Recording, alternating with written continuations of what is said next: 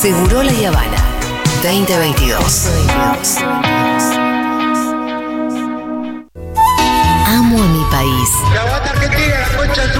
De Ushuaia a La Quiaca, de la Concagua a las Cataratas, Yo hago puchero, ellos hacen puchero. Yo hago ravioles, ellos hacen ravioles. Del cóndor majestuoso al simpático pingüino, Los mejores campeones de boxeo. el locro, Reutemann, Vilas, el dulce de leche, Maradona, Messi, las empanadas, el inventor del bypass, el querido Favaloro. un chamamé, Hoy es 25 de mayo, ¿se puede saber por qué demonios no lleva puesta la carapela? Cada pago de cada provincia. ¿Me vas a comparar a los Giants con Racing? Vive en nuestro corazón cada rincón de la Argentina. Usted tiene que arrepentirse de lo que dijo. No, me voy a arrepentir. Usted sí tiene que arrepentir porque yo no hice nada de eso. Llega al aire de Segurola y Habana.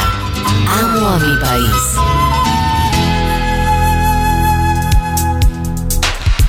Hoy en Amo mi país. Nos vamos a la mierda. Ah, bueno. Sí, ¡Qué aprovechamos. poética! Aprovechamos que la coyuntura está tranquila y aburrida para hacernos una escapadita mental a los lugares más extravagantes de nuestra querida Argentina. Hay que irse a la mierda. Hoy iremos hacia las provincias del norte de nuestra patria, allí donde la amplitud térmica es brutal, pero más lo son la calidez de su gente y el avasallante paisaje. Sí, la pomeleaste un poquito y me gustó, ¿eh? Sí, sí, sí, va por ahí, va por ahí. Eh, ¿Y con quién viajaremos? ¿Con quién? Claro que sí, con los oyentes de la Futura. Los mejores. Ay, cómo no amar los coloridos cerros combinando con el atardecer de verano. Cómo no amar la variadísima biodiversidad que nos rodea. Cómo no amar a mi país. Y con ustedes conduce este programa que ya es un clásico. Julia Mengolini.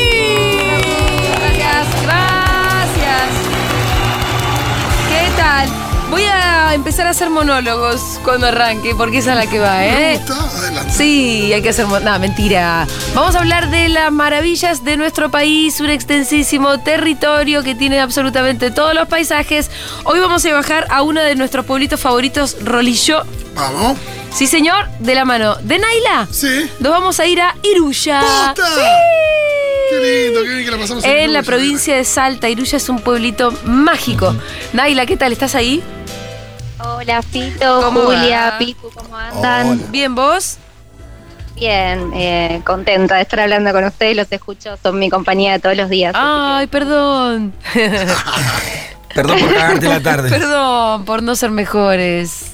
Perdonados, perdonados. Bueno, gracias, Naila. ¿Qué tal? ¿Cómo va? bien, muy bien. ¿Cuán- es cerca del micrófono. No sé si sos vos la conexión o por ahí. Apuntale A bien. ver, ahí. Ahí está, está. ahí está, cerquita Ahí va, del ahí va. micrófono. Naila, eh, ¿cuándo estuviste en Iruya? Estuvimos justo para Semana Santa, en realidad hicimos un viaje al norte y después, bueno, llegamos a Bolivia, pero pasamos por Iruya, que es, bueno, como dijeron ustedes, un sueño. Ay, ¿por qué de pronto se va? ¿Vos decís que es el micrófono? Uy, ¿El micrófono dó- dónde lo tenés? uy, ¿Dónde está? ¿Naila? Y ¿Naila? uy. Naila. la perdemos. Naila. Hola. Naila, ¿sabes qué te recomendaría que saques los auriculares? Sí, los, los saqué. Ah, ¿Tampoco ahí. se escuchan? No, ahí sí, ahí sí. Ahí sí, ahí va, ahí lo saqué. Joya, Ahora está joya. mucho mejor. Yo le voy a pedir a la gente que googlee, Sí, que Google. ponga Google Imágenes, ponga Iruya con Y. eh, no lo van a poder creer. Iruya con Y. Iruya. Iruya está en Salta, pero se va desde, desde Humahuaca, se va, ¿no? Desde Jujuy. ¿Cómo fue tu recorrido, Naila? Sí, fuimos desde Humahuaca eh, porque estuve aparte googleando y no se puede ir desde otro lado. Claro. O sea, se pasa sí o sí por Humahuaca, está ahí la ruta. Eh, dato, el, el pasaje está a 600, o sea, súper económico. Desde Humahuaca. El camino es... Sí, desde Humahuaca. El camino es precioso, eh, bastante sinuoso, va dando bastantes vueltas el micro, eh, pero es una locura disfrutar todo el viaje. Montañas Eh, con muchas ro- sí. como, como con rocas. Qué cosa hermosa que Iruya, me está dando una melancolía total.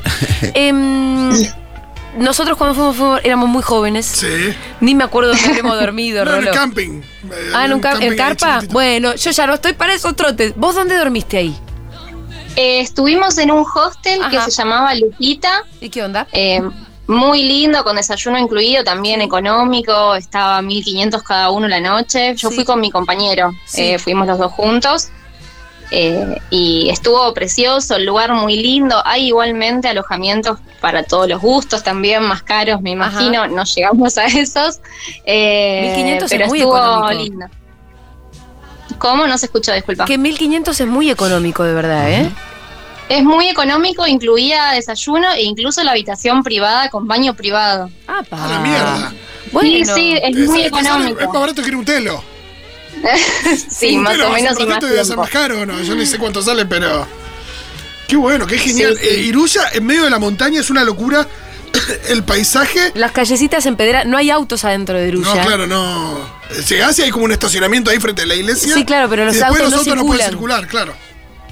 Claro, sí, sí. Incluso ya del otro lado del puente ni siquiera llegan los autos. Viste que está separada la ciudad como en dos partes. Sí.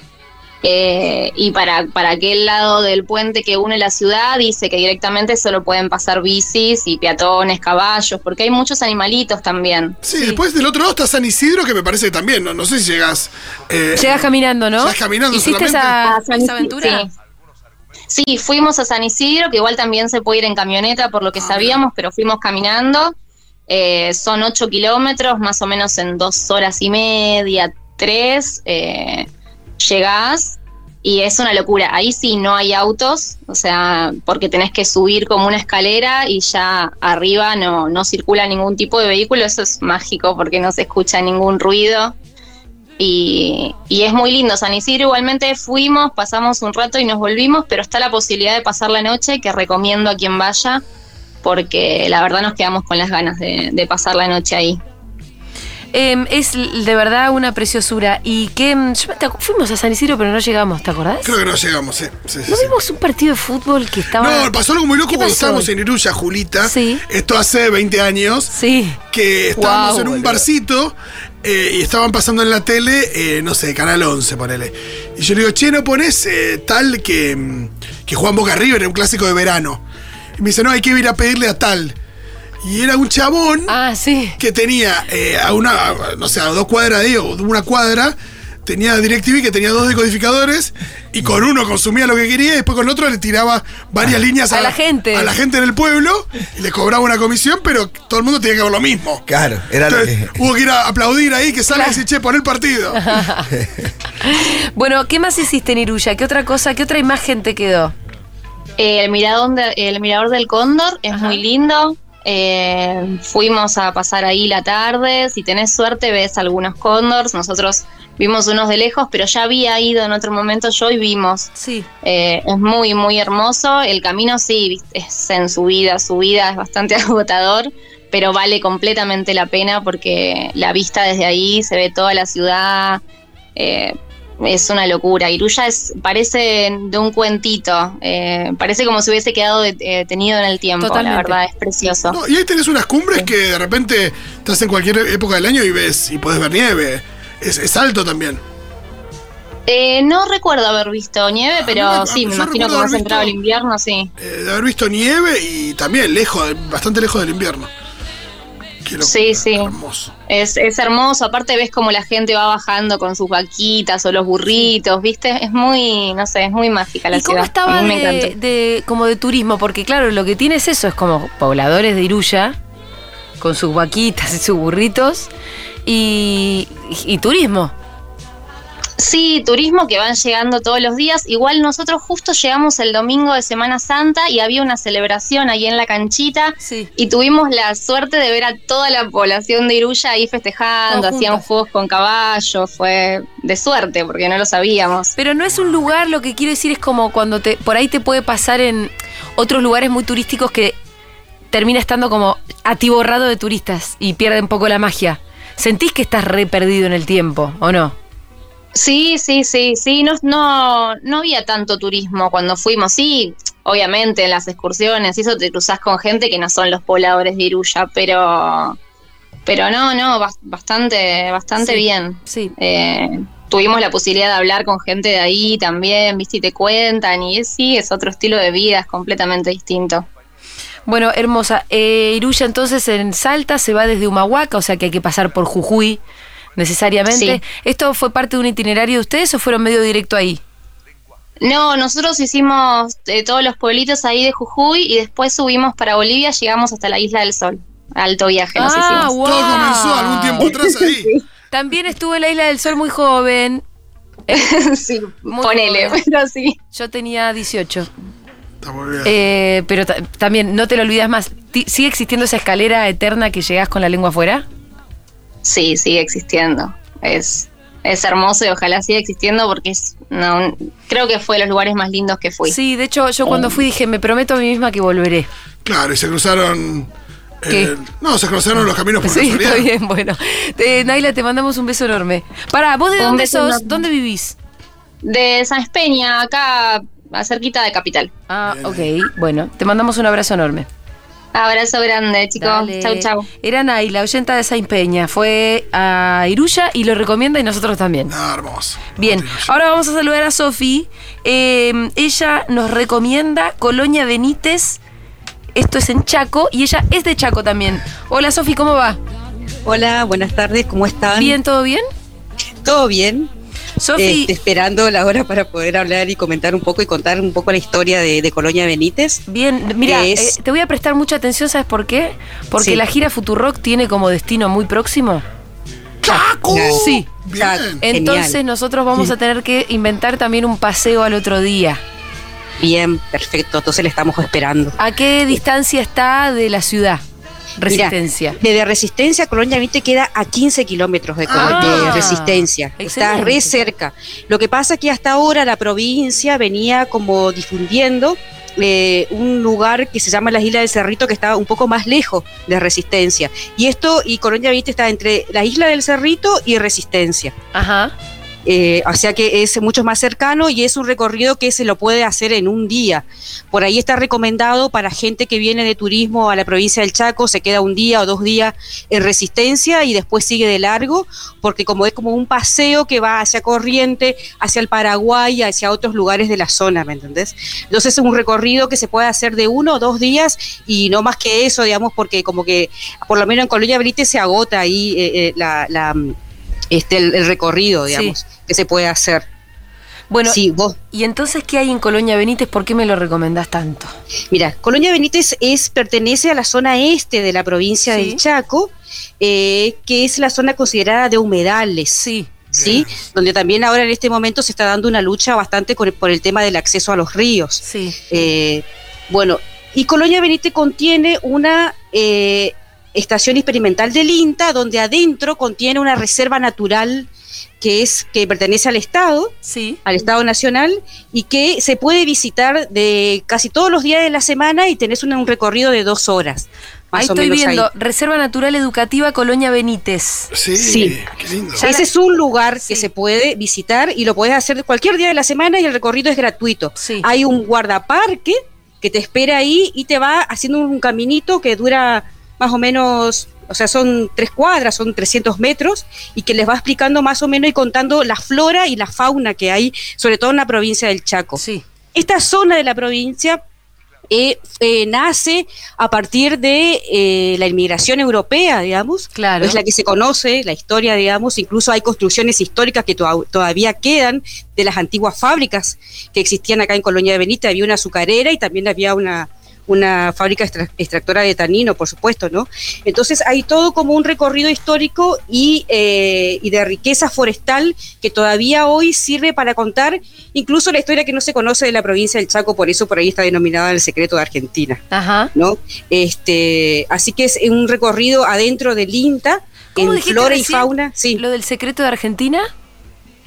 Eh, sí, es la difusión que se hace del Ajá. turismo en la provincia del Chaco como la historia secreta o la historia secreta de Argentina, Ah. porque justamente no se conoce todavía y es la idea es poder empezar a difundirla. Sí. Este, bueno, entonces- ya un secreto te llama la atención. Me gusta. Sí, es por la historia, supongo, ¿no? justamente que ahora, con a partir de los juicios en Apalpí, se está develando un poco, digamos, incluso, incluso Colonia de Benítez cuenta un poco la historia del proceso de provincialización de la provincia del Chaco. Claro, que al principio era un territorio nacional. Exactamente, y que se empieza a dividir a partir después de la guerra de la Triple Alianza. Justamente, Colonia de Benítez es un pueblo que está cerca de la isla de Cerrito, que es la zona donde se da justamente eh, la parte argentina se ubica para poder combatir o, este, con nuestros hermanos paraguayos, ¿no? Entonces queda todo ese registro en este pueblo y en, los, pueblos cercanos a la zona de ese momento, digamos, ¿me entendés? Incluso hay eh, construcciones históricas, incluso el, mm, el lugar, el predio del INTA, es una construcción antigua de una familia conocida que el Estado le da a esa familia para que justamente explote el lugar, que es la familia Brignoli, y cede después al INTA el lugar, digamos, y la construcción es histórica. Y en segundo lugar, otro museo eh, muy interesante que hay en Colonia de Benítez es la Casa Museo del Jardín Botánico Augusto Schulz. Augusto Schultz también es hijo de inmigrante europeo, él nace en Pehuajó, es correntino, pero se viene y emigra acá con las fábricas de tanino, la forestal justamente, que se vienen a la zona junto con sus padres, y él empieza un trabajo de investigación muy interesante, que es el que reúne justamente el Jardín Botánico y también la Reserva Natural del INTA, que tiene que ver con la flora y la fauna de Colonia Benítez. Ajá. Eh, y que es representativa, eh, representativa en toda la provincia del Chaco. Bien. O sea, vos acá podés comprar, o sea, hay avistaje de eh, aves. Sí, vos me decís que ahí en, en, esos, em, en ese territorio pequeño de Colonia Benítez está de alguna manera sintetizada, condensada. Exactamente, no solamente la historia, sino la flora y la fauna de la provincia del Chaco. Que se pueda hacer un recorrido interesante, cultural, histórico y también botánico, digamos. Se conoce como la capital botánica de la provincia del Chaco. Por lo que estoy viendo acá, googleando también hay un festival cervecero, digo para quien le interesa. Sí, también hay productores de cerveza, es como una comunidad fruto-hortícola. Eh, Colonia de Benita y Margarita de Belín, que es el otro pueblo que está cerca de acá, yendo hacia las Islas de Cerrito. en Margarita de Belén es conocido porque está eh, uno de los museos de los caídos de la masacre, justamente conocido como la masacre de Margarita de Belén, ustedes la conocerán por eso, ¿no? Está muy cerca de acá y son dos pueblos creados por los mismos colonos que eran inmigrantes eh, españoles eh, y que justamente Margarita Belén lo pone, me parece que le pone el nombre por las hijas que tiene. Y, Benítez es por, justamente Félix Benítez se llamaba a quienes el Estado le cede, le concesiona tierra para que las pueda, puedan producir, digamos. Y fueron en uno, es, es en la zona eh, del país y del mundo que se da la primera experiencia de cooperativas de trabajo de cooperativo, digamos. O sea que también hay un registro de todo eso porque son inmigrantes con una mm, tendencia socialista, también eso hay que saberlo, digamos.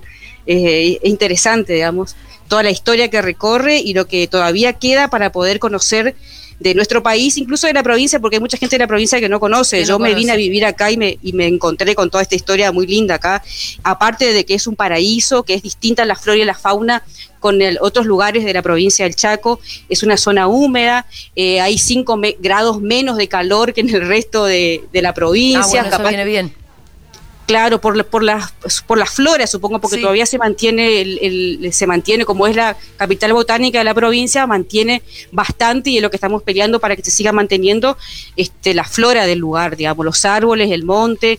Tenemos un río, hay un río, ahí está el río Tragadero acá, que justamente toda esta zona es la que desemboca en el Paraná y cuando el Paraná crece también eh, desparrama sus aguas a los ríos que están alrededor de... de Siempre que hay, hay un río hay otro aire, ¿no? Sofi, estuviste excelente, gran cronista. Bueno, muchas gracias. gracias. Listo. chao, chao, Julio. un abrazo a todos. Un abrazo enorme. Era Sofi de Chaco que nos recomendaba ir a Colonia Benítez en Chaco. Y lugares de los que uno no sabía que forman parte de nuestro vastísimo territorio nacional. Esto fue otra edición de Amo mi país.